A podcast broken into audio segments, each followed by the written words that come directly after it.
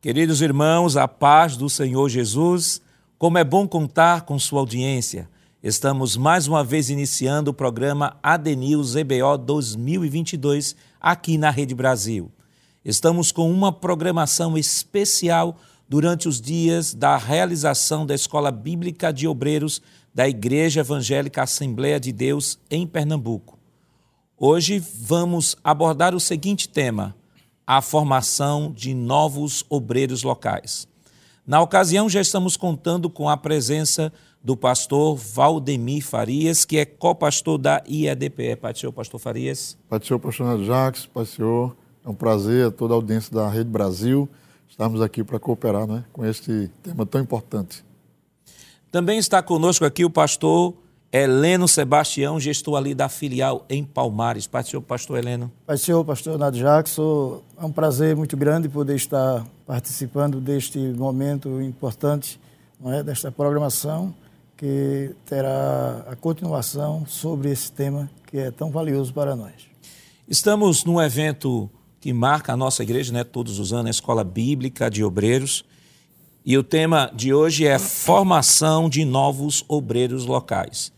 Esse termo obreiro, pastor Sebastião, é um termo que não é muito usado, ou não é muito do conhecimento das pessoas aí fora, mas é, está mais dentro do universo de igreja.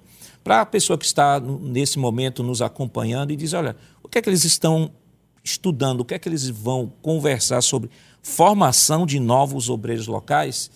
O que nós podemos entender sobre, sobre esta, esta palavra? O que é ser um obreiro, segundo a Bíblia? É, um obreiro, segundo a palavra do Senhor, é um homem chamado por Deus, escolhido para uma função específica, não é verdade? E o apóstolo Paulo ele comparou o obreiro como um atleta, não é?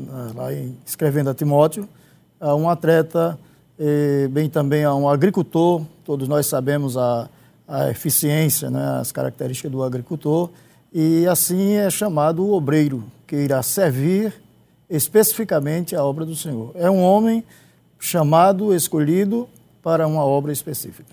É, Pastor Farias, quando nós falamos, da, utilizamos a palavra obreiro, eu lembro muito da grande comissão, né? Lá Mateus capítulo 9, Jesus vai falando sobre a grande comissão, aí diz aos discípulos, né?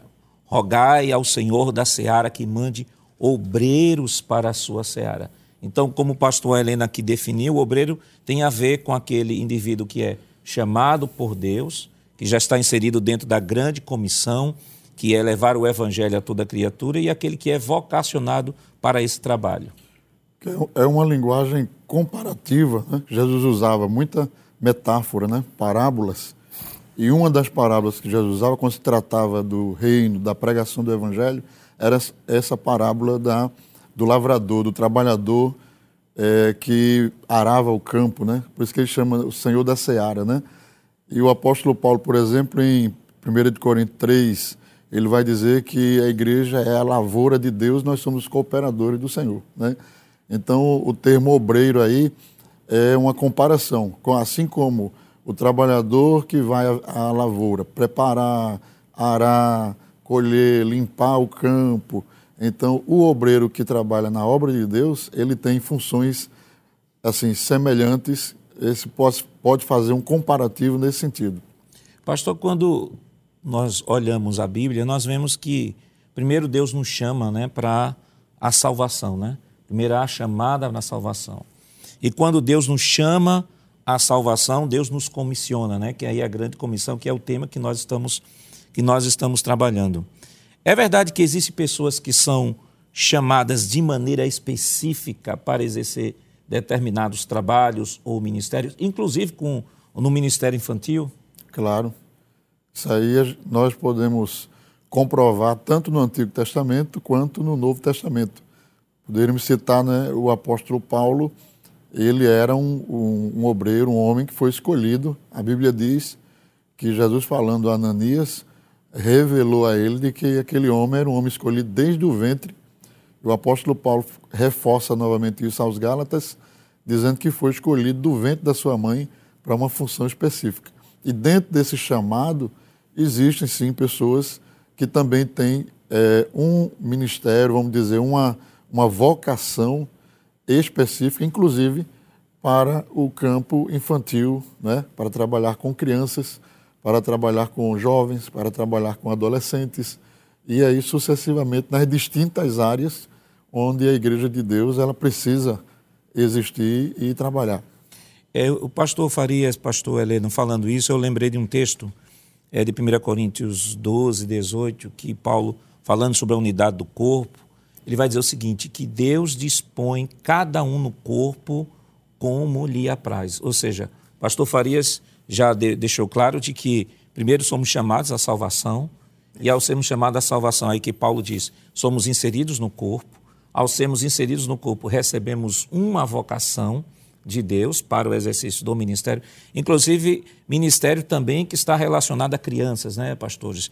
Porque, por exemplo, há pessoas que quando fala de, é, de ministério, pensa apenas ministério para adulto, né? Talvez fosse essa pastoral, também. né? É isso, pastoral. Talvez fosse essa também a percepção dos discípulos quando, quando começaram a levar as crianças e os discípulos queriam impedir as crianças Verdade. de ter o um encontro com Jesus. Aí Jesus disse: Olha, deixai vir a mim os pequeninos, porque dos tais é o reino de Deus. Então, quando se fala de obreiros, embora estejamos na escola bíblica de obreiros, estamos falando também de pessoas que são vocacionadas para trabalhar com o ministério infantil, né, pastor? Verdade. É, o ministério envolve é, toda essa norma, é um ministério abrangente, porque nós fomos chamados para servir a Deus na igreja. E a igreja é constituída de famílias, tanto adultos, crianças, adolescentes. Especificamente hoje, é, nós temos a nossa igreja repleta de, de jovens, talvez até na sua maioria, Inclusive né? idosos também, né, pastor? E idosos, Croácia, né? claro. Programa de assistência à terceira idade também. Perfeitamente. Então, o chamado para o ministério, ele, ele é específico sim, porque Deus chama aquele quem quer, não é aquele que ele quer chamar. Porém, é um ministério abrangente. Você não pode ser um obreiro somente de uma classe de pessoas. Né? Não pode ser um obreiro só para jovens. Um pastor, por exemplo, ser só o pastor de, de, de crianças. Claro, o chamado ele é abrangente, apesar de ser um específico por Deus, não é? mas ele é, é um ministério abrangente. E, e ele é chamado para pastorear todas as faixas, né? embora tenham pessoas específicas para trabalhar nos departamentos da igreja, co cooperando e ajudando o pastor. Correto. E, inclusive, o importante disto é que Deus ele capacita o, o obreiro é, chamado para cada momento, para cada situação.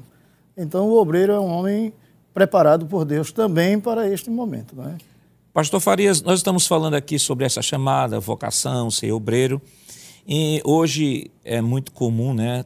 Muita gente desejar ser obreiro. Às vezes porque só olha os lauréis, né? não olha os bastidores. Aí temos a seguinte pergunta: a iniciativa da chamada para o ministério, ela é divina ou humana e como o obreiro pode ter a certeza do seu chamado? A, a iniciativa da chamada, primeiramente, ela é divina. Porque antes, é, antes de uma formalização, vamos dizer assim, dentro da obra de Deus, o, o, o jovem, o, o irmão, ele vai começar a sentir aquela vocação, aquele chamado, inclusive é, nós sabemos disso, que Deus se revela né, ao seu povo. Então ele começa a ouvir, e, e talvez não com tanta clareza, mas ele começa a ouvir de que Deus tem algo específico para ele naquele, naquela área, naquele, no ministério. Então, a partir daí, é, a liderança da igreja, os pastores, né, o pastor da igreja, vai sentir, vai ver naquela pessoa essas características que Deus já colocou para atender a sua obra, porque nós somos, na verdade, produto do desejo de Deus para edificação da igreja. Né? Então, Deus não dá um chamado a uma pessoa para brilhantar ela. Deus dá um chamado a uma pessoa para atender uma demanda da igreja. Né? Então, o pastor começa a ver naquele obreiro local aquelas virtudes, aquelas características que, na verdade, já são uma revelação de algo que Deus já é, àquela pessoa. Né? Pastor, aproveitando esse gancho, o senhor poderia dar aí uma, uma síntese de como foi esse, esse chamado de Deus para o ministério? É, eu aceitei o evangelho muito jovem, né? Eu tinha 17 anos e através de um, um obreiro na, na, que trabalhava comigo, é, ele começou a me conduzir à escola dominical e mesmo, mesmo sem aceitar o evangelho, participei seis meses da escola bíblica dominical na sala de, de jovens. Inclusive os irmãos já me davam a paz do Senhor é. e tal, porque eu ia frequentemente, né? Porque a escola dominical também é o local não só para é uma escola de crentes, mas de pessoas também não evangélicas que queiram se matricular. Eu me considero um privilegiado, né? É. Porque eu tive essa oportunidade de me chamar assim. É, primeiramente, né, foi o primeiro contato que eu tive foi com a escola dominical, né? Então, aí, né, seis meses depois, estudando, lendo a escritura, eu chamei o professor, naquela época, pastor, o irmão chamado Severino Moreira, e disse que queria ser crente, queria aceitar Jesus, porque eu já tinha convicção do evangelho.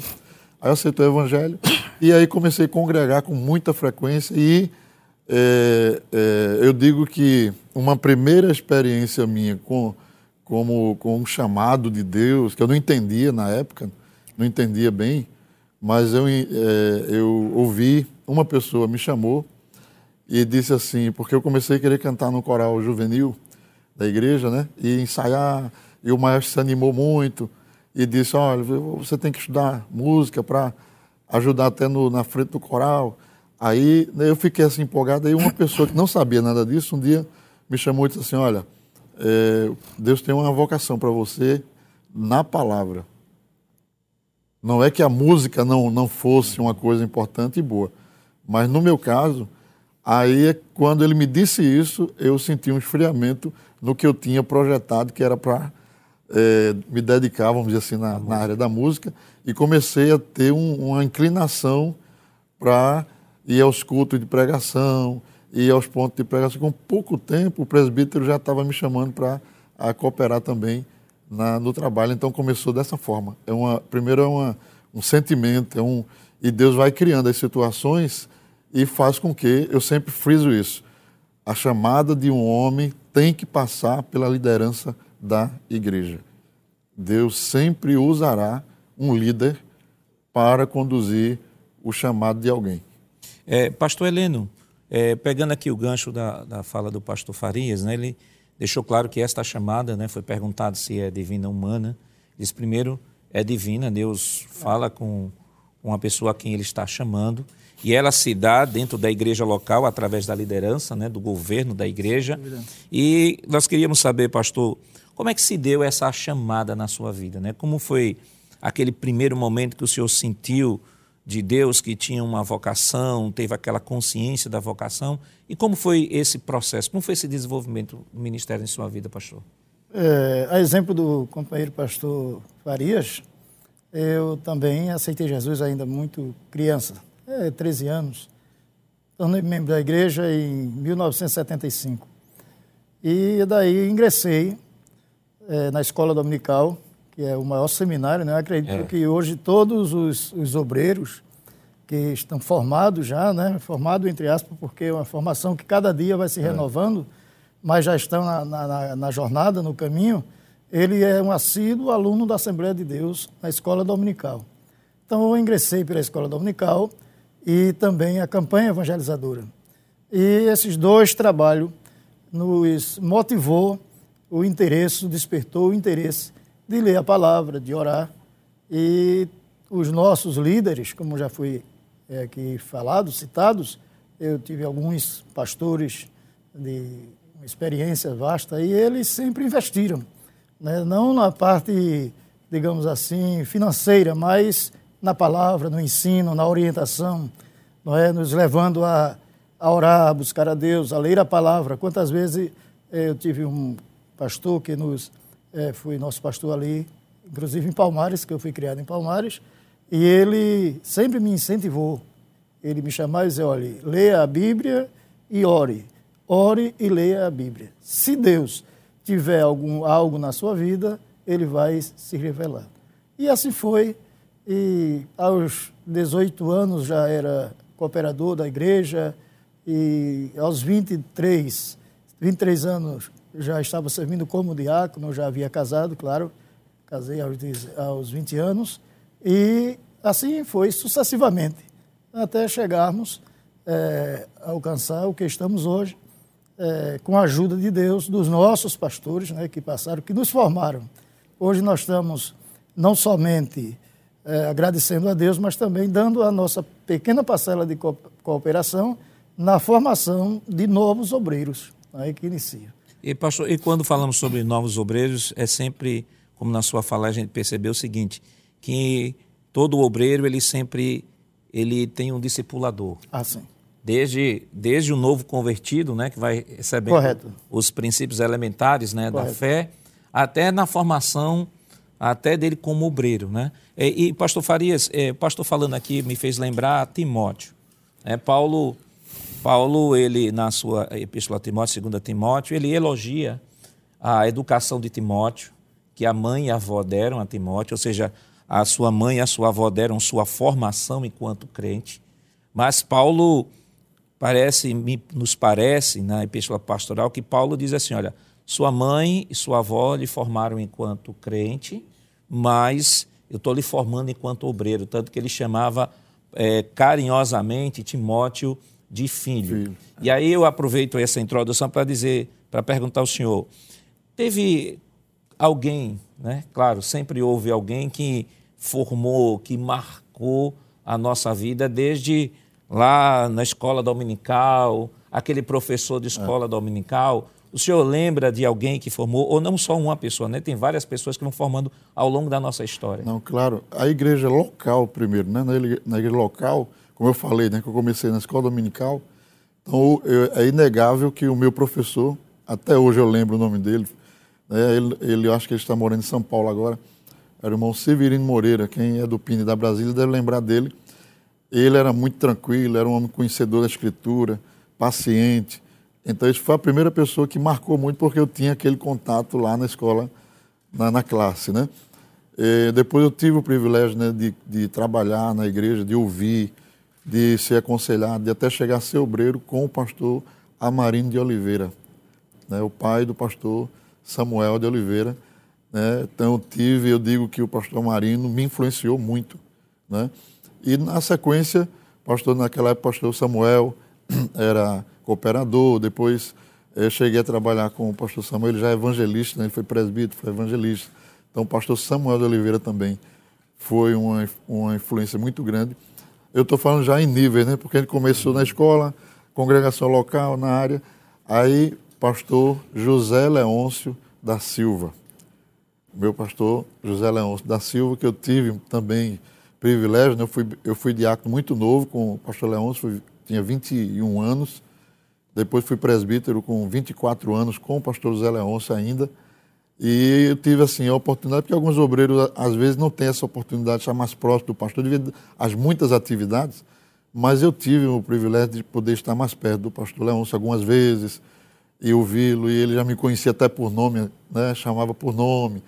E aí, então, o pastor Leôncio, e na sequência, né, nós temos o nosso pastor, é. pastor Ailton é a nossa referência, né, e, e Hoje, quem olha para nós, nós temos coisas do pastor Amarino, eu tenho características do pastor Samuel, do pastor Leôncio e do nosso pastor presidente, o pastor, porque nós vamos agregando, né? Isso. Vamos agregando e vamos carregando as marcas né, daqui, desses homens de Deus que vão trabalhando a nossa formação ministerial, né? E, e pastor Heleno, é, o pastor Farias falou sobre as contribuições de diversos pastores né, no, Sim no ministério dele. Eu, por exemplo, como obreiro mais jovem aqui, é, tenho as marcas do ministério do pastor Ailton, que eu sou da geração é. do pastor Ailton.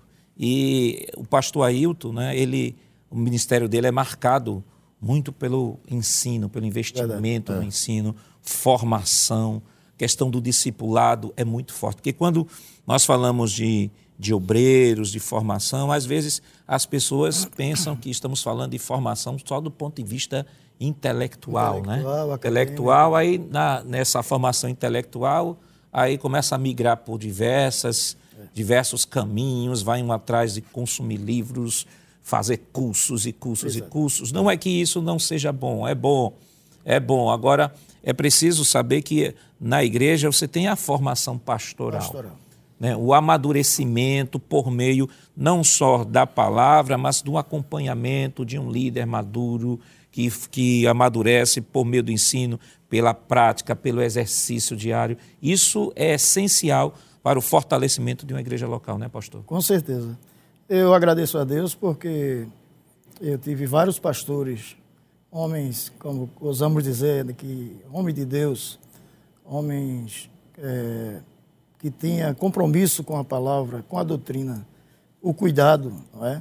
é desde 72, é, vários pastores já passei por eles é, cada um nos deixou uma lição, é um legado que até hoje nós nos conduzimos e não podemos esquecer das raízes.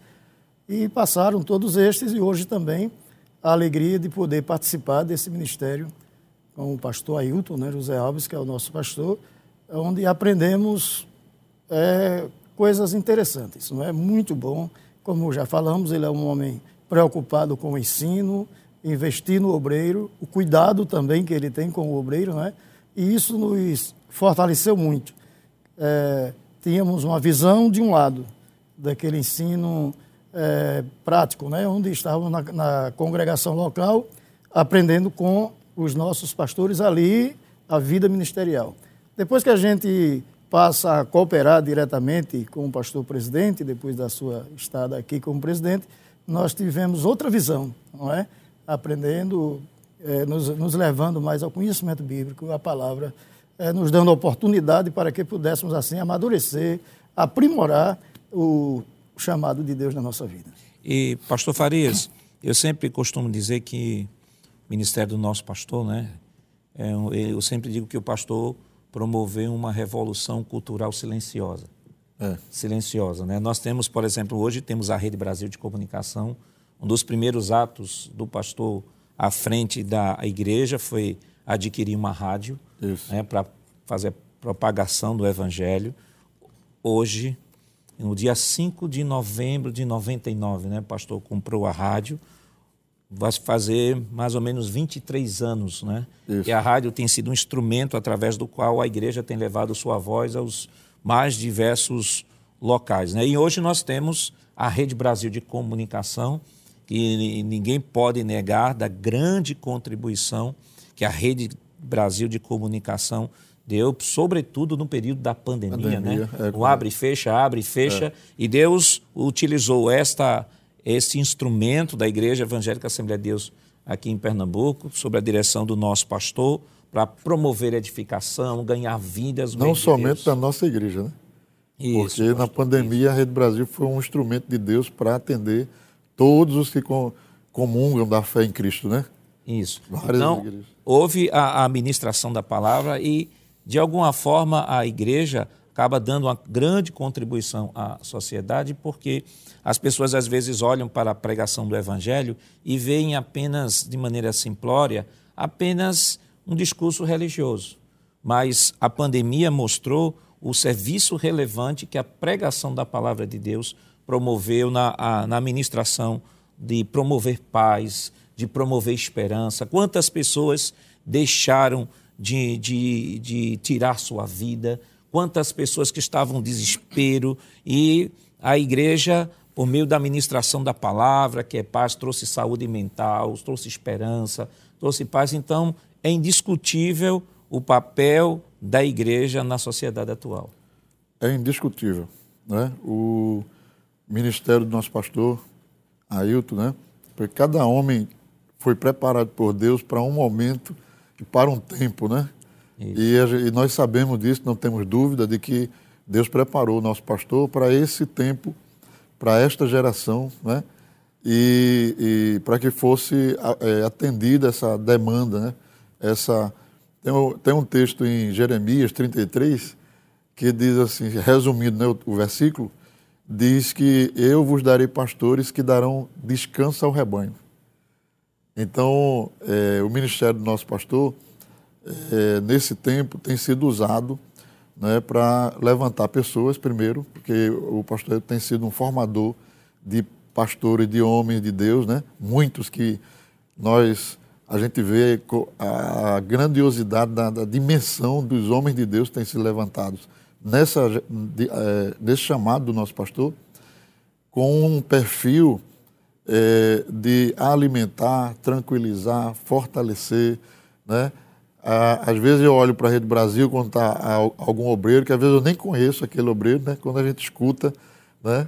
às vezes é um presbítero que já está atuando na igreja, mas devido ao tamanho da igreja tão grande, mas aquele homem foi chamado, foi formado e, encaixou na Rede Brasil e tem sido um instrumento para alimentar e trazer paz e tranquilidade, é como o senhor falou, Isso. a quem está ouvindo. Né? Então, é, é inegável né, de que a, a, o ministério do nosso pastor e a Assembleia de Deus, nesse tempo, tem sido um instrumento para abençoar a nossa sociedade. Inclusive, pastor Heleno, foram muitos testemunhos né, de pessoas que por meio da Rede Brasil, testemunharam. Nós tivemos quase 30 mil pessoas que demonstraram, né, que tomaram sua decisão para Jesus. Verdade. Muitas curas. Então, a, a, a relevância desse trabalho da igreja na presente sociedade é indiscutível. Sem dúvida. Esse, essa rede de televisão tem trazido estes grandes benefícios, como falou nobre companheiro, não só para a nossa denominação, a nossa igreja, mas de um modo geral, não é? São beneficiados pela palavra que é ministrada na Rede Brasil e especificamente na época da, da pandemia, os milhares de pessoas que estavam sem assistência, sem poder é, congregar, mas através das mensagens, através do louvor da Rede Brasil, puderam assim se fortalecer e a prova é esta, que a igreja está voltando e voltando com saúde, não é verdade? Para a glória do Senhor. E o alcance, pastor, não foi apenas, né?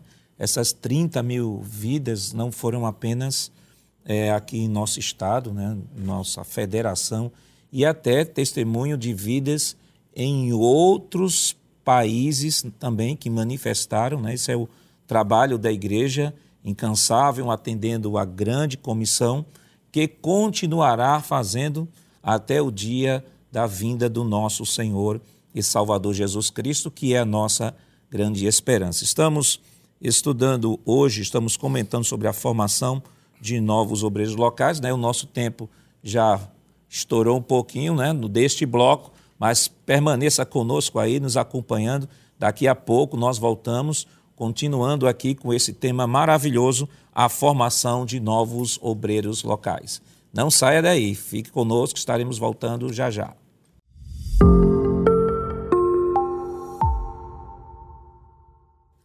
E já estamos de volta. Vamos prosseguir com o ADNews EBO 2022. Hoje conversando sobre a formação de novos obreiros locais, recebendo o pastor Valdemir Farias e o pastor Heleno Sebastião. Acesse nossas redes sociais no Instagram, Facebook YouTube, Rede Brasil Oficial e EADPE Oficial. Você está conosco pelo canal do YouTube? Aproveite, curta, compartilhe os nossos conteúdos e ative o sininho para receber as notificações. Antes de darmos continuidade ao tema de hoje, que é a formação de novos obreiros locais, nós gostaríamos de ler um texto aqui na Epístola do Apóstolo Paulo, 2 Timóteo, capítulo 2, versículo 2, que diz o seguinte: E o que de mim entre muitas testemunhas ouviste, confia-o a homens fiéis, que sejam indôneos para também ensinarem os outros. Pastor Farias, a gente vê através desse texto de que, embora estamos, estejamos falando de formação, é, discipulado, e quando se fala discipulado, há pessoas que pensam que discipulado só está ou só é uma necessidade daqueles novos conversos, né, dos que estão chegando na igreja. Paulo deixa claro aqui que o discipulado é, um, é uma ação contínua, né? Então ele vai dizer a Timóteo: olha, o que de mim ouviste, confiamos fiéis, ou seja, Timóteo, que é formado por Paulo, que forma outro, que forma outro, que forma outro. Então, a partir desse contexto, eu gostaria de fazer uma pergunta é, como os obreiros locais devem ser preparados, formados para servir a igreja. E, ainda agregando essa pergunta, que atributos são indispensáveis para o candidato? É, com a pouca experiência, vou dizer assim, né? Nós temos ajudado o pastor em alguns trabalhos, né? Algumas igrejas. E a gente tem aprendido com o nosso pastor é, alguns pontos assim muito essenciais. O pastor Ailton, inclusive, conta né, que nós aprendemos com aquilo que ouvimos, né, de que quando o pastor José Amaro da Silva pensou em aproveitar o pastor Ailton naquela época jovem ainda para o trabalho, ele chegou aí até no banco onde o pastor trabalhava para sondar como era né, o comportamento do pastor ali, né? Naquela época não era o, o pastor Ailton, vamos dizer assim, era o jovem Ailton Obreiro, né? É. Para sondar. Então, isso coaduna com o texto bíblico. Eu acho que nós, pastores, a gente é, aprende isso e a gente, quando colocamos em prática, a gente erra menos e ajuda. A Bíblia diz que, é, diz assim, por exemplo, Atos, né? Posso citar aqui um texto, está em Atos dos Apóstolos, é, capítulo de número 22, 12, diz: Um certo Ananias, varão piedoso conforme a lei, aí diz que tinha bom testemunho de todos os, os judeus que ali moravam. O apóstolo Paulo também diz em Timóteo, 1 Timóteo 3 e 7, convém também que tenha bom testemunho dos que estão de fora, para que não caia na afronta e no laço do diabo. Então, um bom obreiro, o primeiro, eu digo assim, um ponto de partida, né? porque são muitas as características que podem ser trabalhadas para formar um obreiro, mas a, a, primeiro ponto, o primeiro ponto principal é se aquele obreiro realmente possui uma vida de testemunho para com os que estão de fora, né? No seu trabalho, na sua, se for possível, pastor sondar isso, né? Porque não é para um, não é um discipulado para formação da fé, é um discipulado, né? A gente pode usar essa mesma linguagem para transmitir ensinamento à igreja de Deus. Então, se a pessoa não tem um bom testemunho, que é um dos primeiros pontos, não vive realmente um evangelho genuíno, transformado, né, na sua vida cotidiana, a sua esposa pode dar testemunho, os filhos podem dar testemunho, os colegas podem dar testemunho. Eu acho que esse é o ponto de partida para que a gente possa dizer assim, daí para frente a gente vai começar a formar e trabalhar esta pessoa. Né? Então, é um dos pontos centrais, eu acho. E o senhor falando de testemunho, pastor, eu lembrei de um texto, justamente dentro do próprio contexto que nós lemos aqui, Atos 16, né, quando Paulo é, vê Timóteo, né, o encontro, o primeiro encontro com Timóteo. Atos 16, é, versículos 1 e 2 diz o seguinte: E chegou a Derbe e Listra, e Listra, e eis que estava ali um certo discípulo por nome Timóteo, filho de uma judia que era crente, mas de pai grego. Aí o versículo 2 nos diz: do qual davam bom testemunho os irmãos que estavam em Listra e em Icônio. Ou seja, se a gente pega um mapa, aqueles mapas que em todas as Bíblias tem né, lá atrás, né, você vai pegar a viagem, primeira, segunda viagem e terceira viagem, primeira, segunda e terceira viagem missionária, missionária do apóstolo Paulo, a gente vai ver que Listra era era a cidade mais próxima e Cônio era uma região mais distante. Quer dizer, o testemunho dele era tão forte. Veja, na época não tinha Facebook, Isso. não tinha Instagram, não tinha WhatsApp, não tinha nada disso.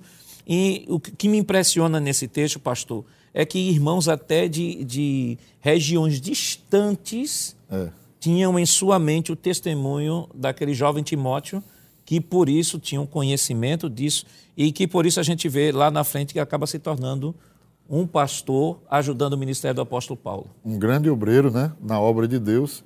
Então é isso, né? Porque a genuína fé, regenera, é, o coração regenerado, uma vida transformada, ela se transforma em luz, né? Nós somos a luz do mundo, né?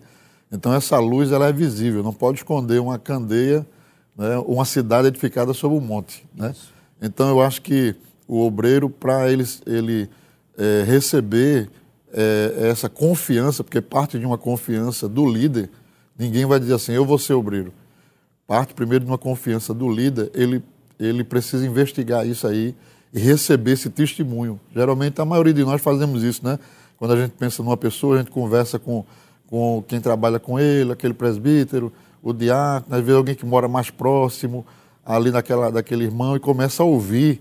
Diz, olha, pastor, é um é exemplo de vida, é um homem crente, é uma pessoa de bom testemunho, os vizinhos, todos eles dão testemunho. Então, daí a gente começa a dizer, não, realmente, né, vamos alguma coisa a mais que a pessoa vai precisando, a gente vai orientando dentro da formação do trabalho, né? Eu penso que pelo que a gente tem aprendido, né, uhum. dos nossos pastores e na prática, né, do ministério, isso aí é um caminho que muita vai gerar bons obreiros e vai evitar que a gente tenha muitas decepções, né? Porque às vezes isso. é quase que inevitável, né, que alguns alunos de uma classe eles não concluam o curso, vamos dizer assim, né? Mas é. esses critérios vão fortalecer a formação do obreiro. É, pastor Heleno, pastor é, Farias tocou num assunto aqui que eu acho de grande relevância, né? Porque quando nós falamos, por exemplo, nós perguntamos é, como os obreiros locais devem ser preparados ou formados para servir a igreja, geralmente quando se fala de preparação, a primeira coisa que vem na mente desta nova geração é qualificação intelectual. Né? E eu sempre costumo dizer que há uma, há uma diferença muito grande no magistério cristão com o magistério secular, é que no magistério cristão, antes mesmo do conteúdo, é importante a autoridade, né? que é a vida, que é viver a palavra, que é ter o testemunho, como já foi dito aqui, quando foi falado aqui, exemplos né? que o pastor Farias mencionou. E já no magistério secular, o aluno não quer saber qual é a vida, qual é a vida que o professor vive, como ele vive. A preocupação dele é apenas com que o professor possa produzir para ele, porque aquele conteúdo vai lhe dar suporte para o campo, o mercado de trabalho. Quando nós falamos de igreja, de formação de obreiros, envolve, como o pastor diz, o primeiro ponto essencial aqui é o discipulado, né? Ou seja, um bom crente bem discipulado. Inclusive, a gente vê o próprio Timóteo, mesmo Paulo, elogiando a formação de Timóteo, que a mãe e a avó deram, olha, elas lhe deram uma excelente formação. Então, a possibilidade de um bom crente ser um bom obreiro, é claro que quando falamos obreiro, estamos falando no sentido amplo, né? Não quer dizer só no sentido de ser um, um presbítero, no é. sentido ministerial, né? Estamos falando no, no sentido amplo. Então, a probabilidade de um bom crente formado, bem formado, ser um bom obreiro é de 100%. É, sim, assim, dependendo da, da, vamos dizer, da escola né, que ele aprendeu. A formação de Timóteo realmente foi muito importante, porque ele aprendeu desde o berço com a sua mãe e com a sua avó. Mas faltava-lhe ainda a formação é, teológica, a formação é, presencial no próprio trabalho. É? Paulo sempre se preocupou em ensiná-lo, como certa vez Paulo escrevendo a Timóteo disse: em tudo te dá por exemplo. É. Em tudo te dá por exemplo. Então o obreiro é, que está iniciando ou que ele já esteja servindo, ele deve se preocupar com o exemplo, com o cuidado com que ele vai passar. Eu sou agradecido a Deus porque passei por vários pastores, né, dos que me ensinaram. Acho que todos, antes do pastor Ailton, já partiram para a glória, já estão na eternidade, mas nos deixaram um legado, não é? Porque o obreiro ele tem que se preocupar é, na, sua, na sua qualificação, não só no, no material, não só na formação secular, mas também no, tanto na vida espiritual como também na vida moral. É, nós temos visto muitos trabalhos e muitas pessoas, até boas, boas pessoas, até bons obreiros, que no decorrer da, da chamada eles se atrapalham por faltar essas duas qualificações, moral e espiritual. E também o caráter do obreiro, né? Se é. onde passa, onde chega, é como disse aquela mulher, o homem de Deus. Né? Eu vejo que este homem que passa por nós é um verdadeiro homem de Deus. Então isso é, é muito importante na vida do obreiro. Não somente o intelectual. É que às vezes a pessoa não tem o intelectual, mas é, tem moral, espiritual, tem o caráter. Não sei se poderia contar uma experiência que já ouvi. Pois não, pastor. Que um certo pastor em uma cidade, determinada cidade, ele não tinha muita experiência intelectual, mas ele foi chamado para um debate na sociedade, junto com alguns ilustres daquela cidade, E lá cada um expôs seus conhecimentos e falaram de grandes homens e como conheciam. E o pastor estava ali, nervoso, né? Acho como eu estou aqui hoje, nervoso. É isso, pastor, eu que estou nervoso aqui. e ficou preocupado, o que eu vou falar diante de tantos homens ilustres, né? Mas quando ele foi falar, ele pegou o livro de Apocalipse e começou a falar sobre a cidade de Deus que descia do céu. E aí ele começou a dizer que era doze portas, que as ruas eram de ouro e cristal, e começou a falar sobre a grandeza desta cidade da qual nós temos a esperança. E quando foi a mesa, foi julgar, deram voto para ele. E muitos ficaram, mas esse homem nem informação, por quê? Eles, porque vocês falaram de tudo que nós já sabíamos aqui, que aprendemos na faculdade. Nós conhecemos o céu por fora, mas ele falou como é o céu por dentro. Então, isso é importante, não é verdade? É essa, esse legado que a gente aprende. Isso não se aprende nas faculdades. Aprende no trabalho, nas nossas escolas bíblicas, na escola dominical. Por isso, o candidato a obreiro, não é aquele que pensa, como Paulo disse, quem deseja o episcopado, excelente, excelente obra deseja. deseja é. Então, se alguém aspira o ministério, ele deve buscar já o aprendizagem né? na, na escola dominical, na campanha evangelizadora, olhando para os nossos líderes, para os nossos pastores. Hoje só não aprende quem não quer. Nós vamos estar, estamos às portas da nossa EBO e aí uma grande faculdade, na é verdade, que nós aprendemos, ouvimos e é de grande interesse de cada obreiro estar ali aprendendo. Os que não vêm, os que não, não têm interesse, a gente já sabe que é uma pessoa que não está preocupado em ser um bom obreiro. Então, pastor, a formação do obreiro na igreja local passaria pela, pelo testemunho, testemunho, mas esse testemunho ele deve ser agregado também com conhecimento bíblico. Bíblico, correto. Né? Porque se ele é, é. obreiro, Exato. ele vai trabalhar com a Bíblia, ele tem que conhecer a Bíblia, né? Exato. E é importante que todo obreiro ele esteja, inclusive, pastor, até familiarizado com a declaração de fé, né? Tem que, tá, tem que conhecer a declaração de fé, tem que conhecer o que defende, o que acredita, para poder exercer o ministério com excelência. O apóstolo Paulo resume esses dois pontos naquele versículo, quando ele diz: Timóteo, tem cuidado de ti mesmo, testemunho, né? Isso. E da doutrina, né? que é o conhecimento da palavra de Deus, né?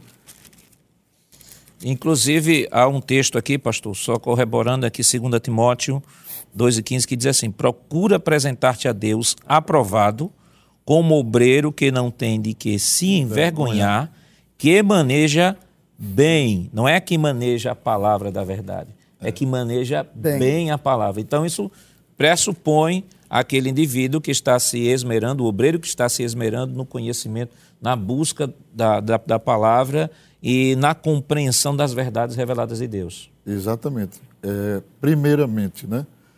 através do, do seminário maior da nossa igreja, que é a escola dominical. Eu considero isso um obreiro que não tem acesso, que não frequenta, que não busca na escola dominical, ele é, ele é prejudicado intelectualmente no sentido teológico, né? Isso. E depois os que tiveram oportunidade, né, é, de ir ao curso teológico, como a nossa igreja tem, né, o seminário teológico confessional, que é o nosso, né, é, é muito bom também. E ele, como obreiro, ter uma dinâmica de, de, de, leitura, de pesquisa, de estudo bíblico, ele próprio, para a sua própria edificação. Eu, eu digo sempre que não, nós não devemos ler a Bíblia, a palavra para pregar, né? mas a gente deve ler a palavra para viver e viver e pregar o que a gente vive. Né? Então, é, é, manter esse, esse, contato constante, essa, esse devocional que é, que é parte da nossa convivência espiritual com Deus, para a nossa edificação espiritual, mas que vai, no obreiro, vai ser também um instrumento para ele ser útil na obra de Deus. Né? A maioria das mensagens, dos ensinos que nós trazemos, nascem do devocional, naquele devocional que a gente está constantemente lendo a palavra e pesquisando. Né? Então, pastor, é, vale destacar aqui novamente né, que é obreiro, estamos falando aqui sobre a formação de novos obreiros na igreja local. Né? Se foi perguntado como esse obreiro pode ser formado, foi trabalhado aqui questões bem elementares, bem básicas, né? que é a questão do testemunho, ser um cristão de testemunho comprovado, né? citamos textos aqui, E também, além disso, agregar isso o conhecimento da palavra, como o pastor Farias aqui colocou, junto com o pastor Heleno, né, que não deve ser estudada só para pregar, deve ser usada diariamente como, devoção, como um instrumento devocional, né, em que, além da Bíblia, né, já que ele é obreiro, já que ele está na obra, ele deve estar familiarizado com a declaração de fé. E o que é a declaração de fé? Nossa declaração de fé, como a, a terminologia já deixa claro, né, a declaração de tudo aquilo que a nossa igreja, ao longo de 100 anos, né, em, todo, em todo o país, vem professando e vem defendendo. Então é importante que não só os obreiros, né, mas todo membro da igreja, ele possa adquirir esta declaração de fé. Você pode adquirir aí na Livraria Berea, né, no site, né, livrariaberea.com.br, e esta declaração é onde estão resumidos ali os principais pontos doutrinários né, daquilo que nós acreditamos, né, pastor? Sim. Então, que, que, é importante que o, que, o, que o obreiro ele tenha esclarecimento, ele tenha na mente, de fato, o que é que a sua igreja acredita sobre diversos temas apresentados pela Bíblia. Com certeza, porque se o obreiro não tiver ciência né, desse, dessa doutrinação elementar, principal, que é a, a nossa base, né? que é a confissão de fé, ele vai ter muitas dificuldades para conduzir o rebanho dentro da doutrina, porque quem não conhece o princípio não sabe nem a quem está servindo, o que está fazendo, na é verdade. Perfeito. Por isso é interessante que o obreiro, agora eu diria não só o novo obreiro, mas todos nós temos o cuidado de guardar é, esses preceitos, esses ensinamentos, para que possamos ensinar aos outros, como já foi dito aqui, que Paulo disse, né? É, ensina a homens idôneos para que possa também ensinar aos outros. Se nós não temos o que ensinar, não nos, nos preocuparmos em aprender, também não teremos como ensinar, não é verdade? E, e pastor Farias, ainda falando sobre esse assunto, é, é, um termo que Paulo usa muito, tanto na epístola a, a Timóteo quanto a Tito, é o termo sã doutrina. É. Se existe sã doutrina, é porque existe também uma doutrina perniciosa, que não é sã. Exatamente. O outro evangelho, inclusive ele diz, não é que exista outro evangelho, né? mas alguns. Então, é, a gente diz assim, o obreiro tem que ler a escritura, sim, mas só que existe uma falácia maligna, que, é, que são as heresias, que são as distorções sutis, né? muitas vezes, de determinado assunto. Então, alguém diz assim, tenho a Bíblia, para que eu quero uma, uma confissão de fé? A confissão de fé é justamente para fazer distinção entre, principalmente para, para aquela pessoa mais leiga, né, que ainda não se aprofundou, tem dúvida, pode ser conduzido por um outro caminho de, de entendimento da, da, das verdades de Deus. Isso. Então, a nossa confissão de fé, ela é o norte, né, naquele ponto sobre salvação, sobre quem é Deus, né, sobre a nossa, é, a nossa esperança. Então, a confissão de fé não é uma nova Bíblia, mas ela é para coibir e dar um norte com relação a essas heresias e essas distorções que, inclusive, no nosso tempo hoje, com a, é essa, essa mídia, internet, é de uma proporção descomunal. É. E que o, o obreiro não pode estar só se alimentando de qualquer coisa, ele tem que saber o que ele está se alimentando e se realmente é aquilo que a palavra de Deus ela ensina corretamente. Né? E o senhor tocou no assunto aí, pastor e pastor Heleno, é, de ah, nós hoje temos a tecnologia, nós temos as redes sociais e hoje você tem diversas pessoas nas redes propagando tudo que é tipo de ensino, né? Hoje, por exemplo, se alguém quiser qualquer estudo, bota o tema lá no, na, na barra de pesquisa e vai cursos de teologia, aí bota lá na barra de pesquisa, aí aparece aí, você escolhe com quem é o pregador que você quer escutar sobre aquele tema, e aí algumas pessoas começam a dizer, não, eu estou sendo bem formado porque eu estou tendo acesso a muitas informações, só que apenas é informação. E às vezes a informação traz uma deformação porque a, a interpretação que determinado youtuber está dando ao texto sagrado é completamente distorcido, principalmente a gente vive numa época em que as pessoas começam a interpretar textos isolados, que são influenciados pela teologia da, da, da, da prosperidade, textos fora do contexto. Nós temos também a, os que defendem o calvinismo. Entre tantas doutrinas, né, nós aprendemos é, no trimestre passado na escola dominical sobre as diversas sutilezas. Né? sutilezas. Então, quando nós falamos de formação, é importante que o obreiro se foque no ensino do seu pastor, o que é trabalhado na igreja local. Você tem a, a, a declaração de fé, tem a doutrina do seu pastor, porque é, é ali onde ele se alimenta, né, se pastor? Alimenta, é verdade.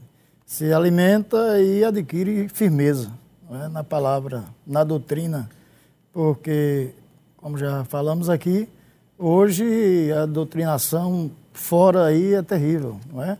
As, as é, invenções, né? tipos de cultos, quando você vê a internet é, tipos de culto que não tem nada a ver com doutrina, com a palavra, nenhum compromisso, não é? E isso tem levado muita gente. Hoje nós vemos que existem igrejas para todo gosto, não é? Logicamente também tem pastor que segue essa, esse caminho e tem estragado, trazido prejuízo não é, muito grande à igreja do Senhor, porque muitas pessoas se deixam levar por essa formação não é que não leva a lugar nenhum e que é somente falácia e tem trazido problemas para a igreja do Senhor Jesus. É, pastor Farias, nosso tempo está indo, está correndo, mas queria fazer mais uma pergunta. Né? Que experiências espirituais são indispensáveis a um obreiro? Indispensável. Nós estamos falando né, da formação de novos obreiros locais para atender a nossa confissão de fé, a nossa é indispensável, primeiro, né, que o obreiro seja batizado com o Espírito Santo. É uma herança pentecostal, é uma herança. Né, né nós, nós entendemos isso. Às vezes, pessoas que é, é, a gente vê que tem muitos talentos, tem muitas virtudes, e às vezes pode até questionar, achar que, ah, mas o pastor, porque eu não fui batizado com o Espírito Santo ainda. Só que é uma herança indispensável né, para a continuidade da doutrina da palavra de Deus. Porque se amanhã ou depois a gente tiver uma banca de obreiros aqui, que nenhum fala língua estranha, que daqui a pouco nós nos tornamos alguma coisa que não é o que realmente o Espírito Santo e Deus quer de nós. Uhum. Então, experiência espiritual. Primeiro, que ele seja, tenha tido a experiência do batismo com o Espírito Santo, né? por, por é, ser, como ele vai ensinar, ele vai, vai é, repassar né, o, o, a dispensação da graça da qual nós aprendemos está sob a coordenação e direção do Espírito Santo de Deus. Então, é indispensável que o obreiro busque, né, se ele sente chamado de Deus, que ele busque, que ele ore para Jesus batizar ele naquele novo cooperador, né, com o Espírito Santo, para que ele seja é, útil e Deus possa cumprir o que tem na vida dele. Acho que essa aí é a base, né? E é, o, a, a busca de Deus em oração. Eu acho que nós, eu acho que é um ponto muito essencial, muito né, é, é necessário de que o prazer da oração, a, a, o homem é, de Deus que se dedica na oração, que busca Deus. Você vê que os apóstolos constituíram obreiros para tarefas menores, não de menos importância, uhum. mas tarefas menores, para que eles se dedicassem à leitura da palavra e à oração. E a oração é uma experiência espiritual. Isso. Né? Então, o obreiro que busca Deus, que ora a Deus, ele, ele é diferenciado, ele tem algo diferente, ele é, ele é controlado pelo Espírito Santo, ele tem outra reação, ele prega diferente, ele canta diferente. Então, nós precisamos é, passar isso, né? É, ensinar isso é, aos nossos novos obreiros, aos jovens da igreja, de, de, buscar uma vivência de oração aprofundada com Deus. Né? Eu, pelo menos, penso que esses dois pontos aí teriam muito, alguns outros, né? mas são muito essenciais para a formação. Amém. Pastor, o nosso tempo já voou, né? A conversa estava okay. tão boa, mas aproveitei esse momento agora para o senhor ficar à vontade, é, para o senhor dar suas considerações finais, né? um conselho aí aos novos obreiros que estão chegando agora. Muito bem, é, nós agradecemos a Deus por essa oportunidade E queremos dizer aos nossos novos obreiros, sejam jovens ou não, mas que estão ingressando no Santo Ministério, que possa adquirir é, o conhecimento, a experiência é, na vida espiritual, ter também uma comunhão com o Senhor, porque todos nós precisamos ter uma experiência com Deus, como Moisés lá na, na Sassa, né, quando ali ele teve aquela experiência é, muito importante para o seu trabalho que ia exercer. Assim, todos os obreiros iniciantes é, esteja pronto para ouvir, obedecer a palavra, obedecer os seus pastores e fazer o trabalho do Senhor com dignidade. Dentro desses princípios que nós ouvimos aqui, que eu acredito que foi muito bom, né, poder é, ouvir estas palavras, esses conselhos que nos levará exatamente ao rumo correto. E também queria, quero agradecer ao nosso pastor, presidente, pela oportunidade, ao nosso companheiro pastor Nadir Jackson, nosso companheiro pastor, que estamos aqui juntos, e dizer que a nossa igreja hoje, graças a Deus, está bem servida, porque não lhes falta o ensino da palavra. A doutrina, o nosso pastor presidente, ele tem é, prismado pela doutrina, e é doutrina de manhã, é doutrina à tarde, é doutrina à noite, e toda hora Amém. o pastor não perde tempo para nos ensinar. É o é pastor é da palavra. É né? o pastor da palavra. Pastor Farias, considerações finais, o senhor aproveita e já faz a oração?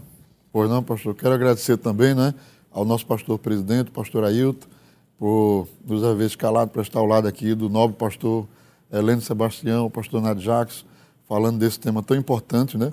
E dizer aos obreiros, novos obreiros, que não percam as oportunidades que Deus tem concedido a cada um de vocês de estar perto de um homem de Deus, de ouvir e aprender de um homem de Deus.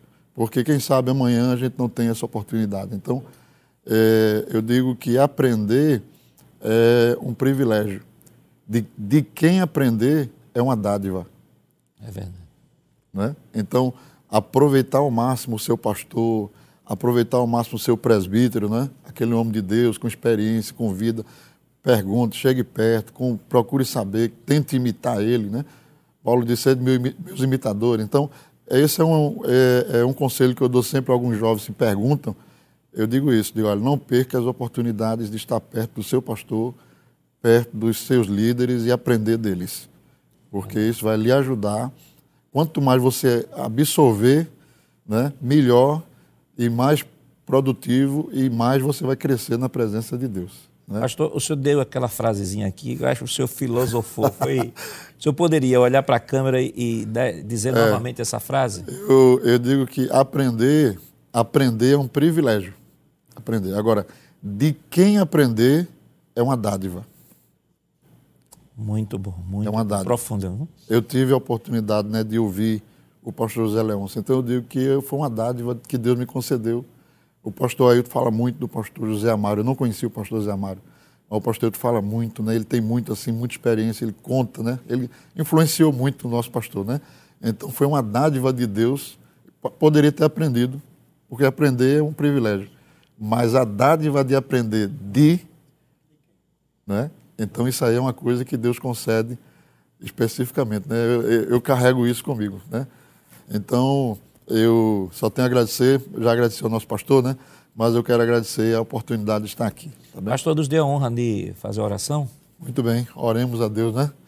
Maravilhoso e eterno Pai que estás nos céus, graças te damos, Senhor, por este momento tão especial, tão importante, em que nós estamos aqui reunidos, contribuindo, Senhor, com o ministério do teu servo, pastor presidente da tua igreja, pastor Ailton, e tentando passar, Senhor, as experiências, aquilo que o Senhor tem feito em nós, aqueles novos obreiros que estão caminhando, que serão instrumentos e já são instrumentos para a edificação da tua igreja, Senhor. Abençoa neste tempo, neste momento, a escola bíblica de obreiros que está sendo desenvolvida, Senhor, com este propósito de crescimento e edificação de homens de Deus, Senhor, para que a tua igreja esteja pronta para aquele grande dia, o dia do arrebatamento, em que tu virás buscar a tua noiva pronta e preparada, Senhor. Pedimos assim todas estas bênçãos no nome de Jesus.